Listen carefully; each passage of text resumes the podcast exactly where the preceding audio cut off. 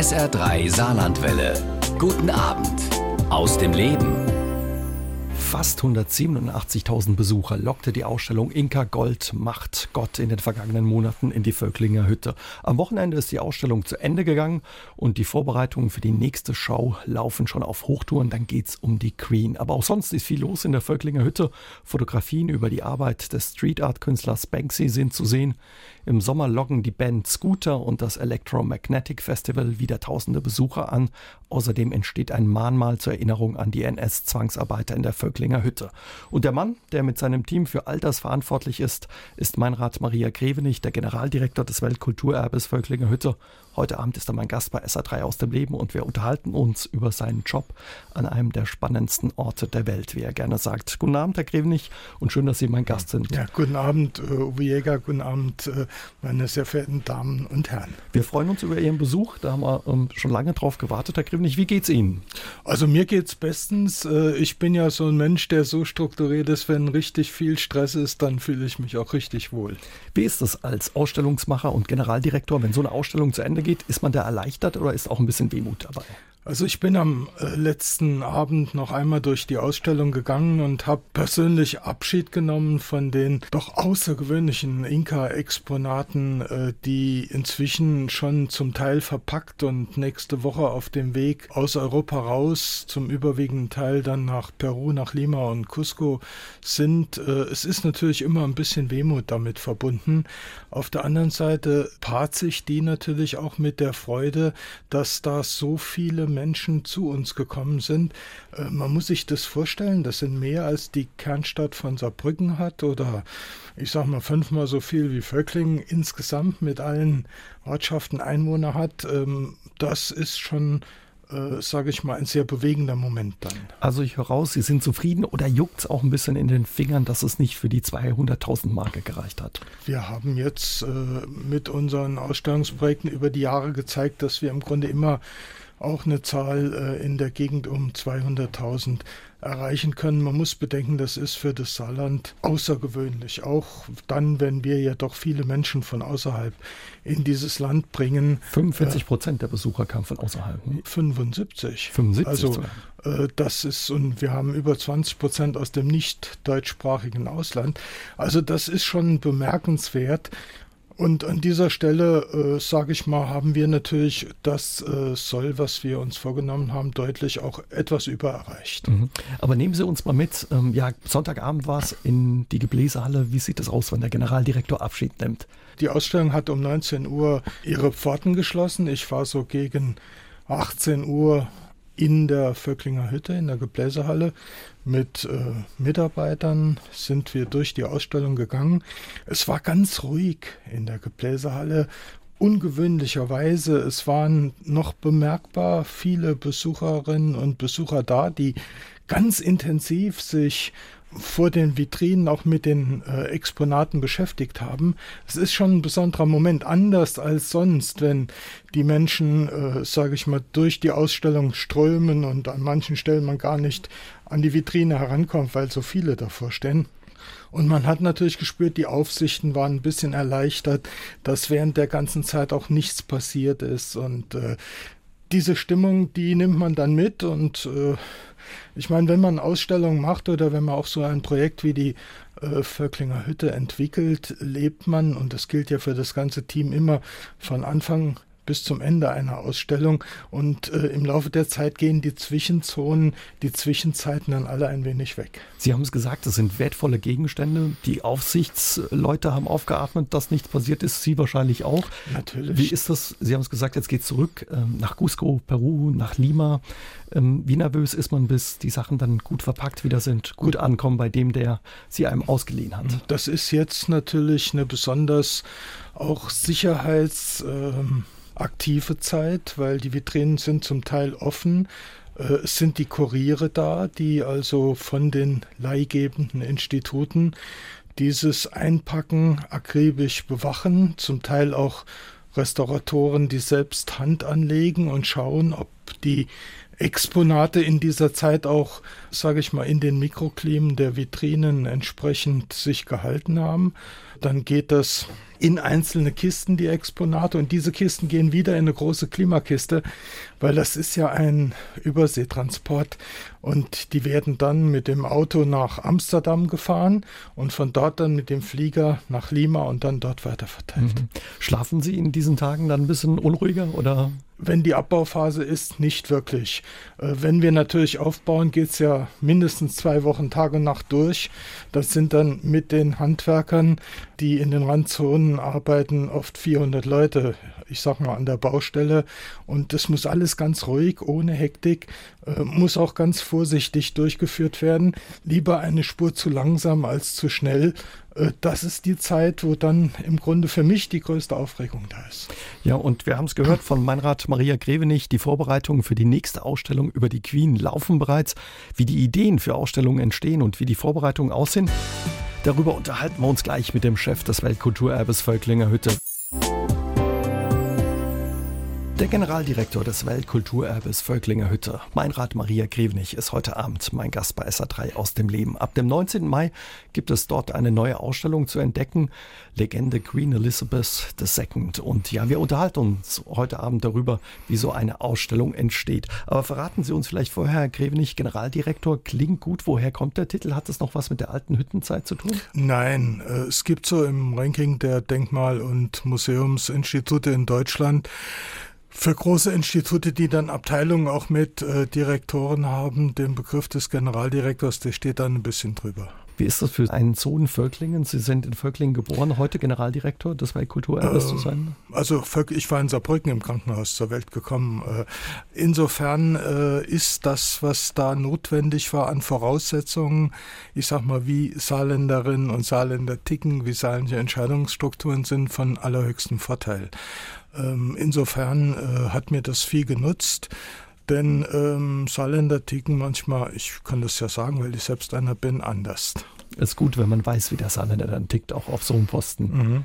Und hilft wahrscheinlich auch, wenn man einen kennt, der einen kennt. Einen kennt und möglicherweise dann auch, wobei ich gehöre jetzt nicht zu den äh, Superkonsensmenschen. Ich beziehe auch mal Position und äh, zeige dann auch Kante, weil in dem äh, Gewerbe, wo es um Kunst geht, das sind ja hochkomplexe Zusammenhänge und um Fantasien, die, man sieht ja immer da irgendwie drei, vier, fünf Jahre voraus, die halt das Umfeld in dem äh, Maße nicht erkennt, da muss man halt schon manchmal ziemlich stabil sein. Hm, da werden wir uns heute Abend auch noch ein bisschen drüber unterhalten.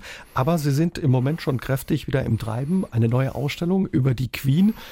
Sie haben schon ganz viel gezeigt äh, in der Völklinger Hütte, egal ob Pop, Kelten oder Butter. Der eine oder andere wird sich fragen, was hat jetzt die Queen mit äh, der Völklinger Hütte zu tun? Sie haben immer eine Erklärung gefunden. Welche ist es diesmal? Also es ist äh, zuerst mal ein tolles Projekt. Die Queen Elisabeth II. ist die am meisten dargestellte Person des 20. und 21. Jahrhunderts. Und wenn man über Zeitgeschichte spricht, sie hat ja in aktive äh, historische oder zeithistorische Abläufe weder eingegriffen, noch sie in irgendeiner Form definiert oder gelenkt, äh, ist sie schon eine ganz besondere äh, Position und wir gehen dieser Position nach. Denn wir haben im Jahr 2018 die große Diskussion um den Brexit. Wir haben auch die Diskussion, ist sowas wie Monarchie möglicherweise noch zeitgemäß. Wir haben die Diskussion, was passiert jetzt da mit dieser Queen? Der Prinzgemahl ist ja bereits im Ruhestand. Was ist mit den Kindern? Äh, wie ist der Einfluss gerade auch im medialen Bereich auf die Welt, auf Europa? Und äh, das ist gut für das Saarland, um das jetzt einmal so zu sagen.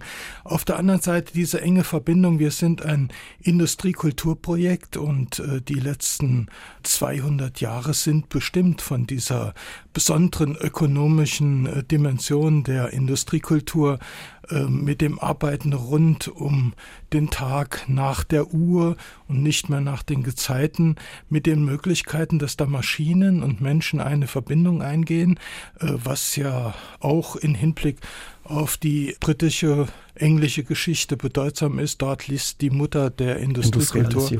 Also insofern gibt es da ganz viele Verbindungen.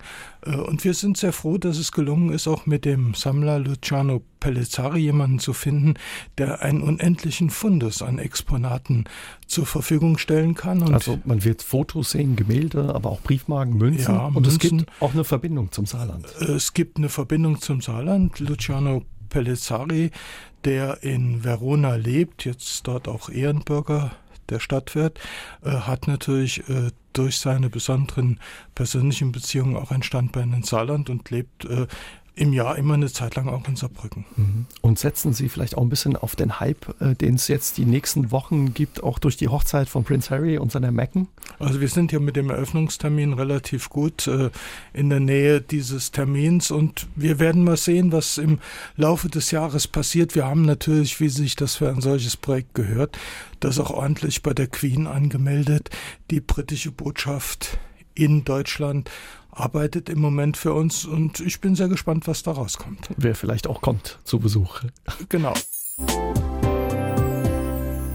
SA3 aus dem Leben heute mit Meinrad Maria Grevenich, dem Generaldirektor des Weltkulturerbes Völklinger Hütte. Ihm ist es gelungen, ja die Völklinger Hütte zu einem Anziehungspunkt nicht nur für Liebhaber der Industriekultur zu machen, sondern auch der Kunst, schrieb der Stein einmal über ihn. Aber trotz allen Erfolgs und im Schnitt 300.000 Besuchern pro Jahr gibt es auch immer wieder kritische Stimmen, ja, die das ehemalige Eisenwerk auch gerne stärker als Ort der Arbeits- oder Technikgeschichte profiliert sehen wollen. Wir unterhalten uns heute Abend mit ihm darüber. Herr Grevenich, wie ist das, egal ob Kelten, Leonardo, Inka Gold, Graffiti Pop oder aktuell jetzt auch die Banksy-Ausstellung. Viele spannende Schauen, alle gut und erstklassig bestückt und sie locken ein großes Publikum an, aber immer wieder gibt es auch die Kritik, ja, als würde die Hütte da ein bisschen zur Kulisse, zu, reinen, zu einem Statisten werden. Also das ist nach unserem Willen, nach unserer Vorstellung nicht der Fall, weder intendiert noch real. Man muss wissen, wir arbeiten in einem Segment, wo auch Besucher von weit her kommen.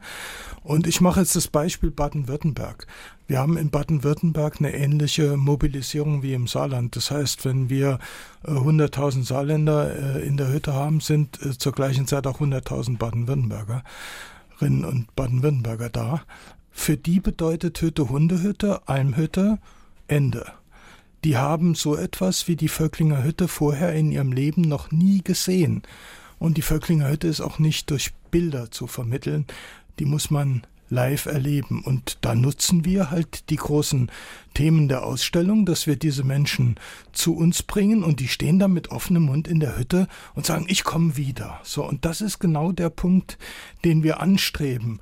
Wir, glaube ich, müssen ein bisschen differenzierter auch in diesem Segment umgehen mit den Gewohnheiten und den Sehweisen, die die Menschen mitbringen. Mhm. Natürlich sind die Menschen aus dem Saarland industriekulturaffin. Die kennen die Fördergerüste, die kennen die Hütten. Die wissen auch, was Industriekultur als äh, Maschine, als gigantische Maschineneinhausung bedeutet. Aber wenn Sie ein bisschen weiter in ländlich geprägte Gebiete gehen, ist das nicht mehr der Fall. Da muss man das gesondert vermitteln. Für das Ruhrgebiet gilt diese Industriekulturaffinität auch. Also, also, Sie wollen die Leute von außerhalb locken, mit einer Kunstausstellung eben sich auch die Hütte anzugucken. Ja, deshalb haben wir auch vom Konzept einen Eintritt für alles. Der ist für alles äh, lösbar, wobei wir im Hintergrund Sie müssen bedenken, wir haben jetzt in den letzten äh, 20 Jahren in die Sanierung der Hütte auf Basis eines Finanzierungsvertrags zwischen der Bundesrepublik, dem Saarland und der Europäischen Union 150 Millionen Euro investiert. Das ist vorbildhaft inzwischen für alles, was in dem Bereich in der Welt passiert. Äh, insofern ist das, was da manche Kritiker auf dem Tapet haben, absolut unzutreffend. Man sagt Ihnen nach, dass Sie ja gut für Ihre Ausstellung werben können. Der ein oder andere hat Sie auch mal Event Zampano genannt. Ärgert Sie sowas oder sagen Sie, die Besucherzahlen und der Erfolg gibt mir recht? Ach, äh, wissen Sie, äh, wenn man erfolgreich ist, gibt es immer eine Gruppe, die ist da negativ eingestellt, kritisch. Äh, wir nehmen das sehr ernst, also ähm, und tun das auch nicht ab. Das sage ich ganz offen, aber äh, ärgern eigentlich nicht. Wenn das dazu führt, dass wir noch 10.000 Besucher mehr bekommen, freut es uns. Mhm. Manchmal gibt es auch die Kritik, die, die Ausstellungen wären vielleicht ein bisschen zu unakademisch oder zu unwissenschaftlich. Wen wollen Sie anlocken mit Ihren Ausstellungen? Wir wollen den Alltagsmenschen ansprechen. Also es gibt einen Grundsatz bei uns, ähm, dass jemand, der unsere Völklinger Hütte besuchen möchte, nicht zuerst 20 Semester studiert haben muss, äh, bevor wir ihn reinlassen. Ich sage das jetzt mal so hart, sondern jede Person ist eingeladen. Übrigens auch gehandicapte und äh, inkludierte äh, Themen äh, fahren wir sehr intensiv. Also insofern äh, ist das ein Vorwurf, glaube ich, der in die falsche Richtung geht. Äh, wir wollen keine Akademisierung, wobei die Grundbasis ist natürlich, wir arbeiten mit den besten Wissenschaftlern in der Welt zusammen, aber wir übersetzen dann noch die komplizierten Texte, äh, wir bringen die in unsere Multimedia-Vermittlung, so dass sie auch bei äh, ganz normalen Alltagsmenschen aufgenommen und bewertet werden können. Mhm. Und wie sollen die Leute rausgehen? Was wünschen Sie sich, was Sie sich mitnehmen? Also wenn es uns gelingt, dass wir einen Funken der Begeisterung in diesen Menschen verankern, äh, dass die dann von sich aus sagen, wir wollen uns mit dem Thema beschäftigen, haben wir unser Ziel erreicht. Wo kommt es her, dass Sie das ja so gut können, dieses Handwerk des Werbens? Angeblich äh, haben Sie so ein Erweckungserlebnis auf einer USA-Reise gehabt durch Museen. Ja, ich war, ich war, da war ich noch damals beim Saarlandmuseum als Fellow des John J. McCloy Fund des American Council on Germany in äh, den wichtigsten amerikanischen Museen. Ich konnte da über drei Monate äh, mir an Orten, die ich mir ausgesucht habe, auch mit den Direktoren sprechen. Und da wurde mir klar, wir haben in Europa ein Problem. Wir schützen und konservieren die Objekte in unseren Museen. Das ist von sich aus und aus der Perspektive absolut richtig. Aber der Besucher, die Besucherinnen waren zu dem Zeitpunkt überhaupt nicht auf dem Film. Das war in den 80er Jahren des äh, letzten Jahrhunderts. Und äh, mir wurde plötzlich klar, Museumsarbeit, Ausstellungsarbeit Denkmalarbeit auch, ist etwas, was einerseits aus der konservatorischen und ähm, restauratorischen Komponente besteht, zum anderen aber auch in der Ansprache an die Menschen. Denn äh, wir arbeiten ja für diese Menschen, die uns besuchen und wir arbeiten auch für die nächste Generation. Wenn es uns nicht gelingt in unserer Welt mit dieser enormen Durchdringung auch etwa von Internet oder auch medialen Bildern, dass wir die Menschen erreichen, wenn wir diese nächste Generation verlieren, ist das ein Fiasko. Und wir arbeiten dann, dass nicht passiert. Und hat sich das ein bisschen geändert schon, auch in anderen Museen? Ja, wir haben inzwischen doch viele äh, jüngere Kollegen, die äh, in ihren Museen, in ihren Ausstellungsinstituten, in ihren Denkmälern diese äh, Kommunikationsarbeit betreiben, versuchen die Menschen zu erreichen unser Ziel ist darüber hinaus, sie auch noch emotional zu erreichen. Man muss natürlich sagen, es gibt immer noch 90 Prozent andere, aber das wird sich mit der Zeit erledigen. Längst ist die Völklinger Hütte neben der Saarschleife zum Wahrzeichen für das Saarland geworden. Kaum ein Bericht oder Artikel über das Saarland, in dem das ehemalige Eisenwerk nicht auftaucht. Und der Mann, der wesentlich dazu beigetragen hat, dass aus dem Industriedenkmal ein Aushängeschild für das Saarland wurde, ist heute Abend mein Gast bei SA3 aus dem Leben, mein Rat Maria Krevenich. Herr Krevenich, wir haben schon ein bisschen drüber unterhalten, uns eben ja über Ihr Talent, auch Ausstellungen zu inszenieren und für Ausstellungen zu werben. Hatten Sie dieses Talent schon immer? Wurde Ihnen das in die Wiege gelegt oder? Ja, ich sag mal, alle Kolleginnen und Kollegen, die in diesem Bereich erfolgreich sind, äh, haben so ein bisschen äh, das Element auch des Schaustellens. Wir machen ja Projekte für Menschen und äh, wir stellen die nicht unter den Tisch oder knipsen das Licht aus. Also insofern äh, dies professionell zu präsentieren, gehört eigentlich schon dazu. Und ich sag mal, vielleicht einen Punkt, äh, der in Völkling ganz erstaunlich und wichtig ist. Ich habe da ein Team, das meiner Einschätzung nach zu den besten Teams in Europa gehört. Jeder Einzelne in diesem Team brennt für seinen Job. Ich habe ja an vielen Orten schon gearbeitet, äh, da war das nicht mit dieser enormen Begeisterung und Professionalität. Also insofern äh, ist das natürlich ein ganz besonderer Umstand, denn das, was in Völklingen entstanden ist, was wir da gemeinsam mit dem Team gemacht haben, das war schon härteste Arbeit und das war durchaus, äh, sage ich mal, nicht immer vergnügungssteuerpflichtig. Früher sollen Sie auch mal 15.000 ja, Briefe verschickt, Werbebriefe verschickt haben an Reiseveranstalter oder Pauschalunternehmen. Machen Sie das heute auch noch? Wahrscheinlich das per E-Mail? Ja, wir machen das heute immer noch, weil der Kontakt zu denjenigen, die einerseits Kulturreisen organisieren, die Busreisen veranstalten, ist extrem wichtig. Die bekommen inzwischen zweimal im Jahr eine Information. Natürlich äh, sind wir mit der Zeit gegangen. Da wird viel auch per E-Mail gemacht. Da wird viel äh, auch über Downloads äh, im Internet gemacht, äh, gerade wenn es um Bilder oder komplexe äh, Zusammenhänge geht. Nur die Ansprache, die Notwendigkeit des Kontaktes ist geblieben und er wurde sogar noch ausgebaut. Mhm. Lassen Sie uns nochmal auf die Ausstellung gucken. Heute hat man sich daran gewöhnt, dass es zum Beispiel in der Gebläsehalle Ausstellungen gibt, wie jetzt gerade die Inka-Ausstellung oder bald die über die Queen. Die erste war die Leonardo-Ausstellung, das war Anfang der 2000er Jahre. Ja. Wie, wie war das damals und wie schwierig war es auch ja zu überzeugen, dass mhm. die Gebläsehalle Ausstellungsort werden soll? Also man muss natürlich etwas sagen, vor Gründung unserer Gesellschaft gab es die Prometheus-Ausstellung.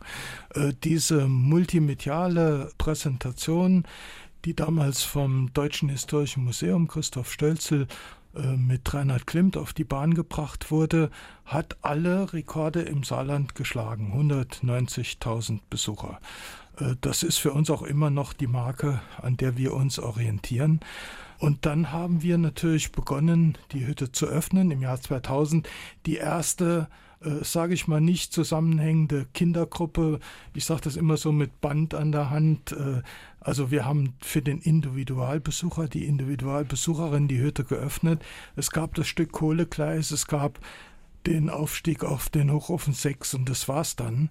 Ähm, heute haben wir 7000 Meter Besucherwege. Also Sie können im Grunde jeden Tag bei uns das äh, Herzaktivierungsprogramm mit den 10.000 Schritten machen und sehen noch ganz tolle Dinge dabei diese Entwicklung ist damals eingeleitet worden. Und die erste Ausstellung in der Tat, die wir gemacht haben, also jetzt nicht eine kleine Bilderausstellung, wir hatten zum Playboy da was gemacht, wir hatten zu äh, Salgado etwas gemacht, zusammen mit dem Schichtwechsel, äh, war die Leonardo Maschine Mensch Ausstellung in der Gebläsehalle dann. Und das war natürlich sage ich mal, gesellschaftsintern harter Kampf, denn wir haben diese Ausstellung realisiert unter der Maßgabe, wenn die nicht erfolgreich ist, war das die letzte. Und wir hatten 123.000 Besucher damals. Das war also dann schon ein starkes Argument und wir haben ja dann als nächstes Großprojekt damals die erste Inka-Goldausstellung gemacht und das war ein weiterer harter Kampf. Das ging bis zur Konsequenz, wenn die nicht erfolgreich wird, wird mein Vertrag beendet.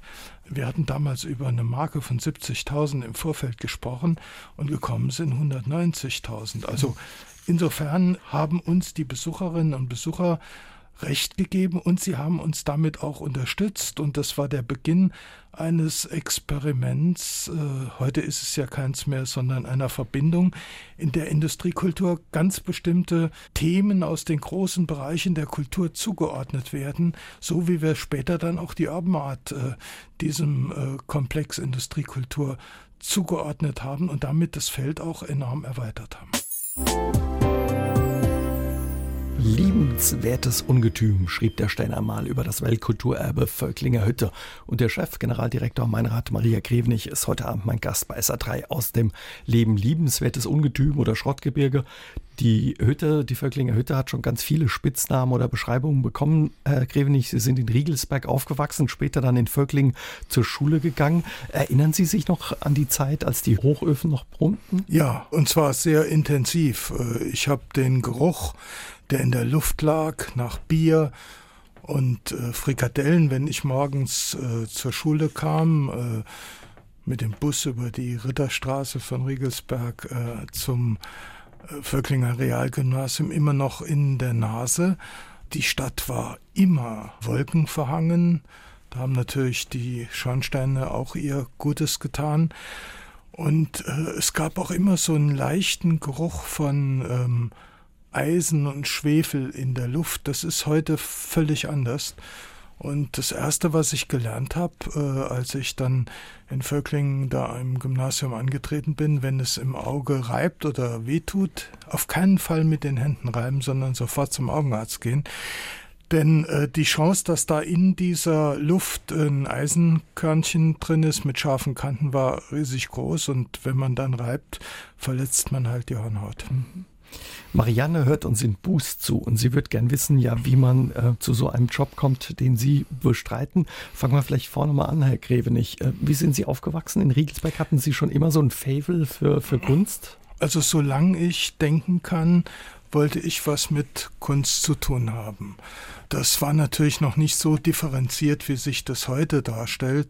Als ich dann mein Abitur hatte, wollte ich zuerst Kunst studieren äh, habe eine Aufnahmeprüfung gemacht, damals in Mainz, äh, hatte Rangplatz 14, 13 wurden genommen. Dann sagte mir der Professor, ja, ähm, warten Sie noch bis nach den Semesterferien, dann haben Sie das. Hab gesagt, nee, wenn Sie mich nicht gleich nehmen, äh, möchte ich das nicht mehr. Hab mich dann in Saarbrücken in Kunstgeschichte, klassische Archäologie und Erziehungswissenschaften eingeschrieben und habe natürlich vorher dann eine Lehre noch als Maler und Lackierer gemacht. Wie kam es dazu, zu einer Lehre? Das hat mir einerseits großen Spaß gemacht. Mein Großvater war Malermeister und zum Zweiten äh, dachte ich mir, äh, wenn du jetzt eine Berufsausbildung hast und du willst Kunst studieren, dann brauchst du eigentlich sonst, äh, wenn du die Aufnahmeprüfung bestehst, keine weiteren Qualifikationen.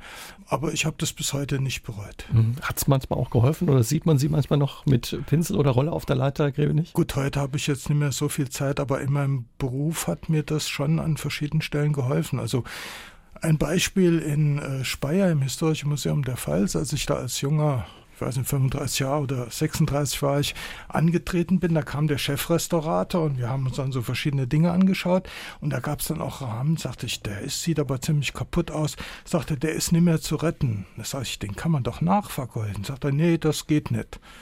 Wir haben dann so ein bisschen gestritten und da sagte ich, wissen Sie was, ich zeige Ihnen mal, wie das geht.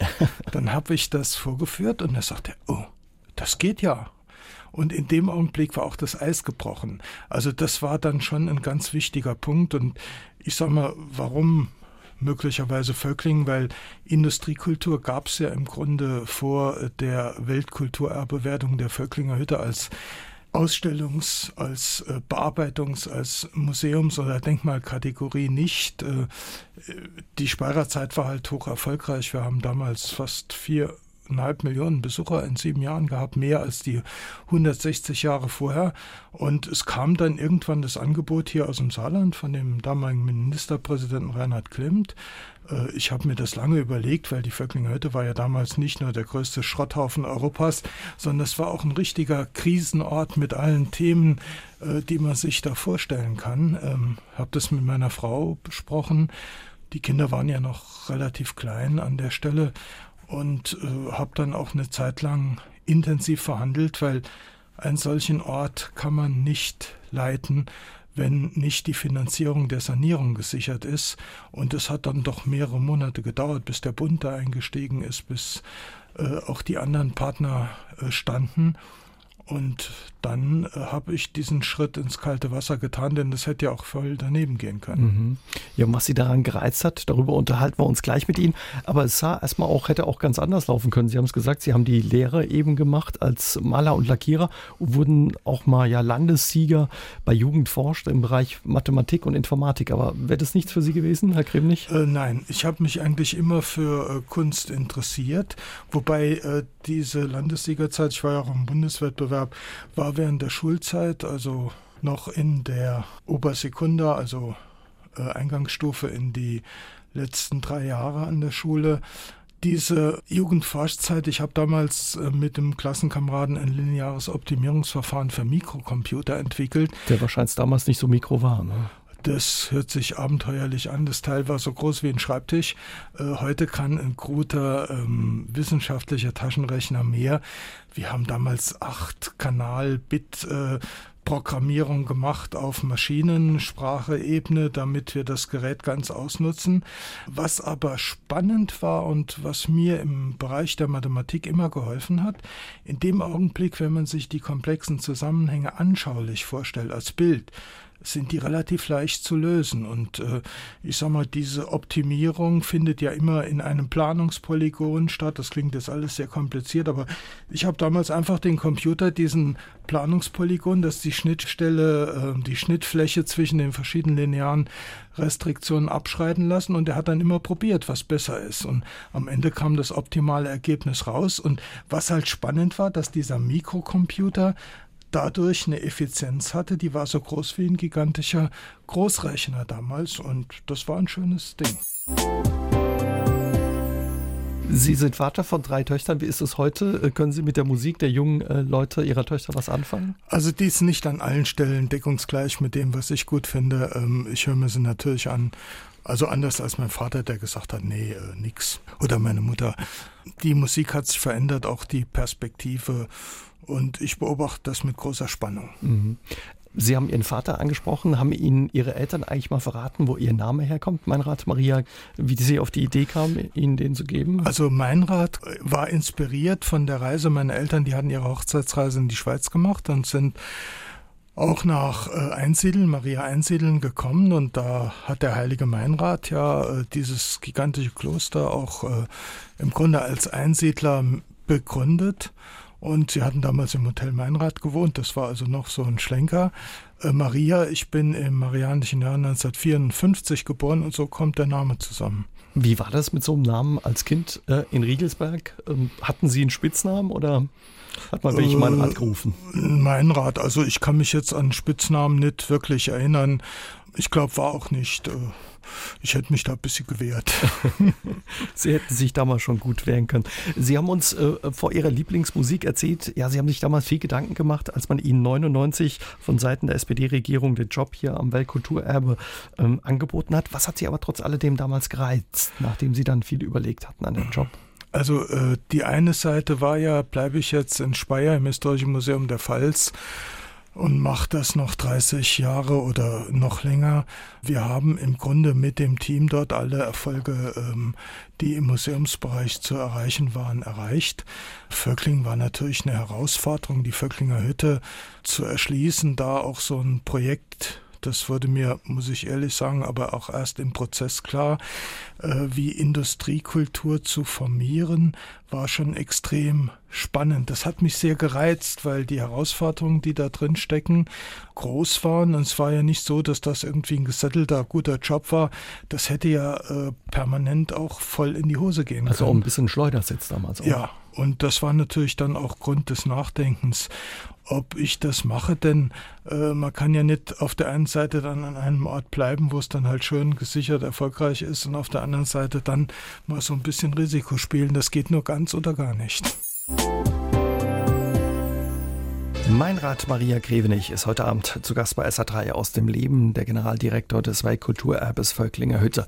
Herr Grevenich, die Völklinger Hütte nach ihrer Stilllegung Mitte der 80er Jahre, ja, war der Anblick für viele Saarländer eher ein schmerzhafter äh, gewesen. Wie war der Anblick für Sie damals gewesen? Erinnern Sie sich noch an die Zeit? Es gab da verschiedene Bewegungen. Man muss ja sehen, die Völklinger Eisenhütte, um die es hier geht, das Stahlwerk Saarstahl äh, existiert ja in verschiedenen Phasen bis heute äh, sehr aktiv. Ähm, diese Eisenhütte hat halt vielen Menschen Brot und Arbeit gegeben. Zu Hochzeiten waren das über 17.000 am Tag. Und äh, wenn dann so ein Ort stillgesetzt wird, weil die europäische Eisen- und Stahlkrise dies erzwingt, dann ist das zuerst mal ein sehr schwieriger, leidvoller Moment. Äh, das ist der Punkt 1984 gewesen. Dann gab es halt so ein bisschen Ehrenrunden. 94, äh, also 86, 94 äh, ist dann die Vöcklinger Hütte UNESCO Weltkulturerbe geworden. Auch das war noch keine Lösung. Ich meine, das Saarland meinte damals, jetzt ist alles passiert, jetzt äh, kommen die Menschen, aber dass da ein Sanierungsstau von 20 Jahren äh, war, das war ja zuerst mal aufzuholen. Mhm. Viele hätten sie auch gerne abgerissen. Damals war eher ein Glücksfall, dass es nicht passiert ist. Also da gibt es auch unterschiedliche Perspektiven jetzt dazu. Ein Abriss in Neunkirchen ist es ja mit dem Neunkircher Eisenwerk passiert. Ein Einkaufszentrum ist heute auf dem Platz. Das wäre zwei, drei Jahre später nicht mehr möglich gewesen, weil die Umweltauflagen sind dann so hoch. Da hätte ein ordnungsgemäßer Abriss weitaus mehr gekostet, als das Denkmal heute äh, in seinem Bestand hat. Wir haben das so gelöst, dass wir im Grunde die schwierigen kontaminierten Teile verschlossen haben. Das ist halt ein riesengroßer Sarg und äh, wird halt über die Jahre beobachtet und äh, löst sich dann auch. Also äh, im Grunde war die Denkmalwertung die preiswerte Variante. Also weil der Schrottpreis damals auch so niedrig ist, stimmt die Geschichte? Ja, da gibt es, ähm, also es gab ja einen einstimmigen Stadtratsbeschluss, diese Völklinger Hütte abzureißen. Und ich sage immer ein bisschen zugespitzt, in der Nacht ging dann der Schrottpreis so in den Keller, weil der sollte natürlich diesen Abriss finanzieren, dass das nicht mehr möglich war. Und dann blieb halt die Hütte stehen, die wurde Denkmal. So, und das war halt der Beginn einer Geschichte, die viele Kontroversen ausgelöst hat. Äh, bis also hin zu dem Moment, als die Vöcklinger Hütte dann in Phuket in äh, Thailand 1994 im Dezember von der UNESCO auf die Welterbeliste gesetzt wurde, das waren zwei Stimmen mehr und vorher war das genauso eng, manchmal nur eine Stimme. Als erstes Industriedenkmal. Als erstes Industriedenkmal aus der Blütezeit der Industrialisierung in der Welt. Also sage ich mal, Rammelsberg ist ja mit der Stadt Goslar, altes Silbererzwerk, ein bisschen älter, aber das ist nicht eine Industrieanlage, sondern das war Teil eines großen Konglomerats. Insofern ist da einiges passiert, auch mit, einer Mu mit einem Mut, der hier aus dem Saarland äh, ausgegangen ist. Damals äh, Johann Peter Lüth, der Landesdenkmalpfleger, hat das wesentlich betrieben, ist dann auch auf politisch positive äh, Boden gefallen. Insofern war das natürlich schon in der Summe ein Wunder, was da passiert ist. Äh, und als dann das UNESCO-Weltkulturerbe klassifiziert war, dann ging eigentlich die Arbeit erst richtig los. Mhm. Sie haben es gesagt, es war ein Sanierungsfall. Ja. Bis 2018 oder bis heute sind da fast 150 Millionen reingeflossen. Also es ist unheimlich äh, viel Geld auch, was man eben ja, in die Sanierung war, stecken musste. Es war am Anfang äh, an vielen Ecken Gefahr in Verzug und wir hatten ja die Gichtböhne, das ist die zentrale Beschickungsebene in 28 Meter Höhe bei den sechs Hochöfen, die war im Grunde nach den Rechenverfahren, den CAD-Modellen gebrochen. Äh, wir wussten dann nachher, nachdem das untersucht war, der Schwefelgehalt war bei diesen Stählen etwas höher, dadurch waren die flexibler. Aber man muss sich vorstellen, das sind die aktiven Leitungen von Saarstahl drunter durchgegangen. Äh, wenn diese Gichtbühne gebrochen äh, wäre, wäre das ein Fiasko geworden. Und das hat auch dazu geführt, dass ich da wochenlang nicht richtig schlafen konnte. Ich habe das natürlich ordnungsgemäß im Aufsichtsrat berichtet, aber gelöst war das damit natürlich nicht. Heute ist das alles gelöst. Die Leitungen sind aus der Anlage rausgelegt. Äh, die Gichtbühne ist soweit stabilisiert, dass sie nicht zusammenbricht, äh, wurde also komplett saniert mit Riesenaufwand. Ähm, und das sind ja alles Entscheidungen, die sind keine Einfamilienhausentscheidung, sondern da geht es richtig jedes Mal um Hunderttausende oder Millionen an Euro und äh, da muss man auch einen gewissen, äh, sage ich mal, Zug dazu haben, um das sachgerecht zu entscheiden. Hm. Zaudern, Zögern führt zum Fiasko. Mhm. Also muss man bereit sein, eine Entscheidung zu treffen. Ähm, Ihre Vorgabe ist ja, die Völklinger Hütte im Zustand von 1986 zu erhalten, eben als Gesamtensemble. Ähm, wie viel Rost ist da ja gewollt oder wie viel auch nicht? Wie aussichtslos ist da der Kampf teilweise auch gegen den Rost, den man da sieht? Also wir versuchen ja das sehr intelligent zu machen. Wir haben die Dächer geschlossen, wir haben die Fußpunkte der Fachwerke, ähm, sage ich mal, trockengelegt, die Moose rausgenommen, äh, stabilisiert. Das sind die schwierigsten Teile. Der Hochofenpanzer mit seinen fünfeinhalb Zentimetern äh, der hält noch tausend Jahre. Ähm, der ist nicht das Thema. Aber das Gesamt, äh, Gefüge des Zusammenstehens, das ist äh, im Grunde immer in der Diskussion gewesen. Und wir haben versucht, das Zug um Zug ähm, zu sanieren, auch zu verkehrssichern, denn wir können unsere Besucherinnen und Besucher nicht über Inspektionsstege führen, die für sich genommen schon äh, ein Potenzial an Lebensgefährlichkeit haben. Also das wurde dann alles vorsichtig äh, saniert. Wir haben ein sehr minimalistisches Konzept. Man sieht, was wir neu machen und das, was wir machen, folgt im Grunde den Wegen der Materialien in dieser Hütte. Ähm, also wir haben da nicht irgendwie wild kreuz und quer neue Wege gebaut, sondern die Besucher werden entlang des Kohlegleises, entlang des Erzgleises geführt, entlang auch der Funktionsstränge. Äh, das waren natürlich alles Entscheidungen, für die es kein Vorbild gab, äh, die wir dann getroffen haben und die heute so in gleicher Form auch in anderen UNESCO und anderen Industriekulturstätten gemacht werden. Wir haben ja am Anfang gesagt, damals Mitte der 80er war es ein schmerzlicher Anblick, die Völklinger Hütte für viele Saarländer. Wie erleben Sie das heute? Sind die Saarländer ein Stück weit stolz äh, auf ihr Weltkulturerbe? Also am Anfang habe ich dann immer gehört, geh mal fort mit der Hit. Äh, heute ähm, ist, hat sich das vollständig verändert. Die Menschen sind sehr stolz auf das, was wir da im Saarland haben. Äh, sie erzählen mir dann oft, wenn Sie in Urlaub weit weg waren, dass es da Menschen gab, die die Völklinger Hütte kennen.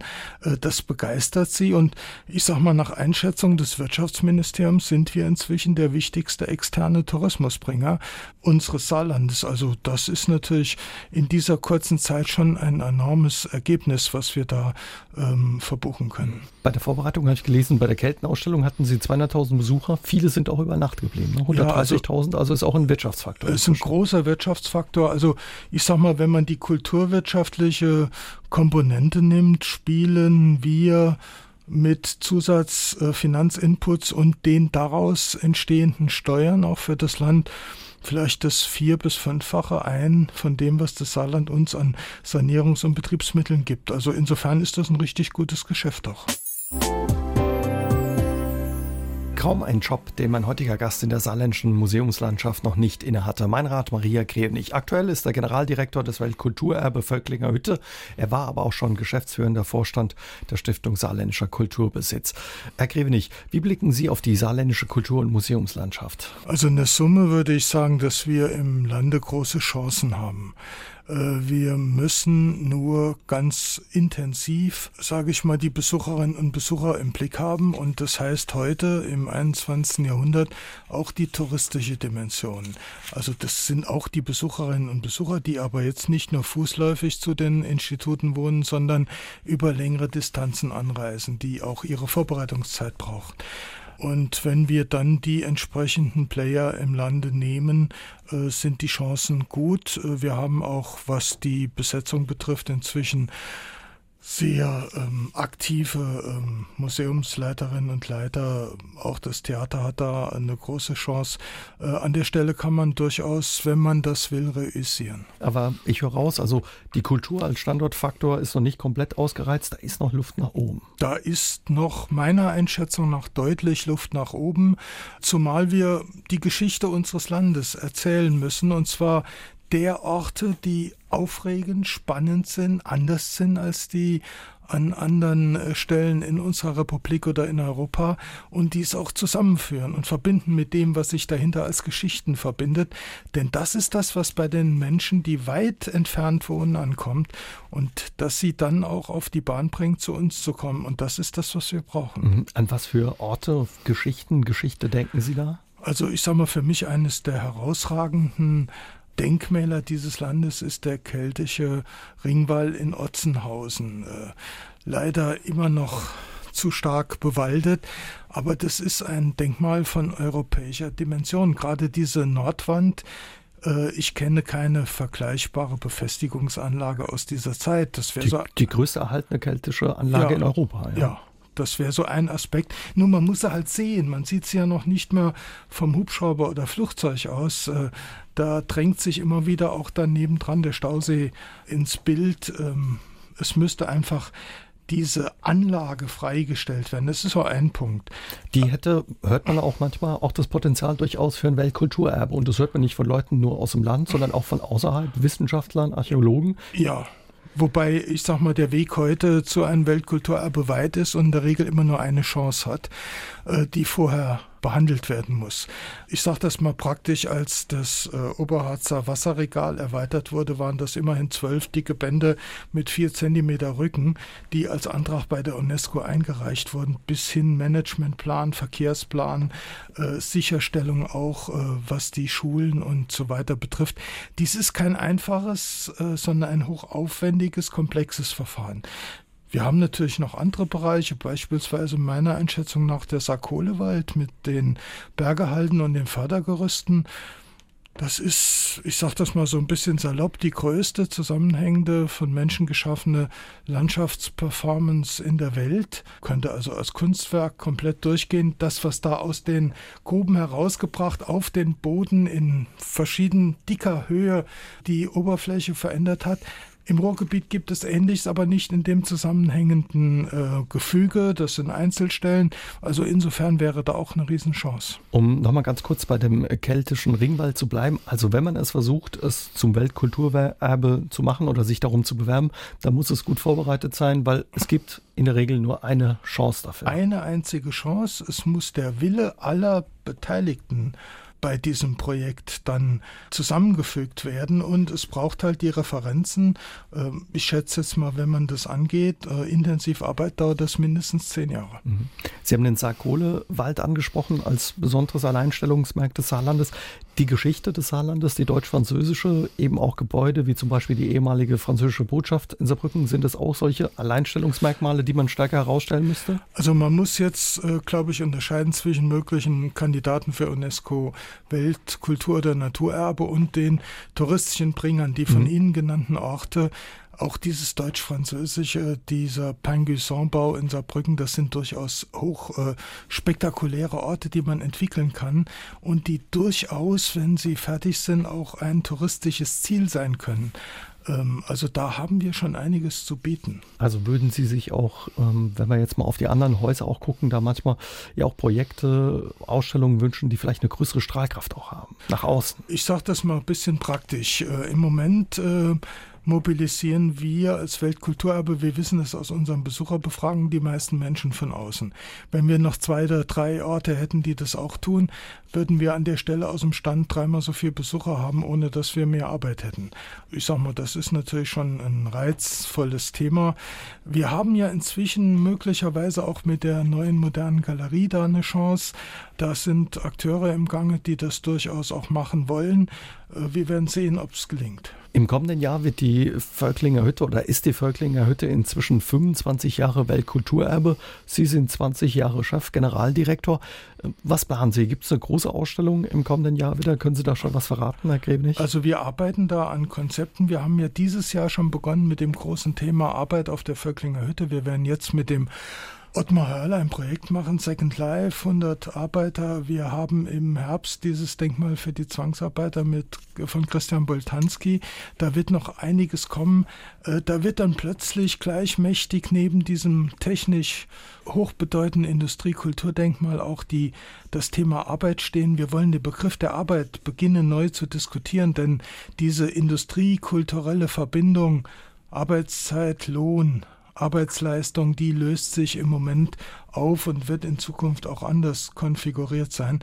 Das sind große Themen und wir haben natürlich für nächstes Jahr schon wieder was auf der Pfanne und sobald wir das mit unseren Aufsichtsräten behandelt haben, werden wir das auch rausbringen. Da müssen wir gespannt bleiben. Sie haben, als die Buddha-Ausstellung war, die große Buddha-Ausstellung, damals gesagt, Mensch, äh, da habe ich mir auch ein Stück weit einen Wunsch erfüllt. Gibt es noch so einen Wunsch in der Völklinger Hütte mit einer Ausstellung oder einer Veränderung, die Sie gerne noch umgesetzt wüssten? Also ich sage mal, es sind natürlich die großen äh, Kulturthemen, die einerseits bedeutend sind. Wir haben diese Urban Biennale, die wird im nächsten Jahr dann auch, wenn alles klappt und wir die Finanzierung Platzierung hinkriegen, in die fünfte Runde gehen. Und äh, was natürlich spannend ist und die äh, dieses Projekt mit der Buddha-Ausstellung hat das gezeigt.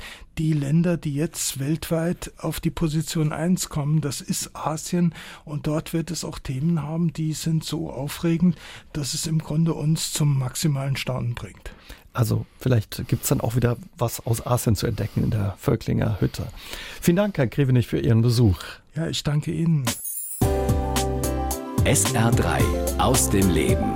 Immer dienstags im Radio, danach als Podcast auf sr3.de.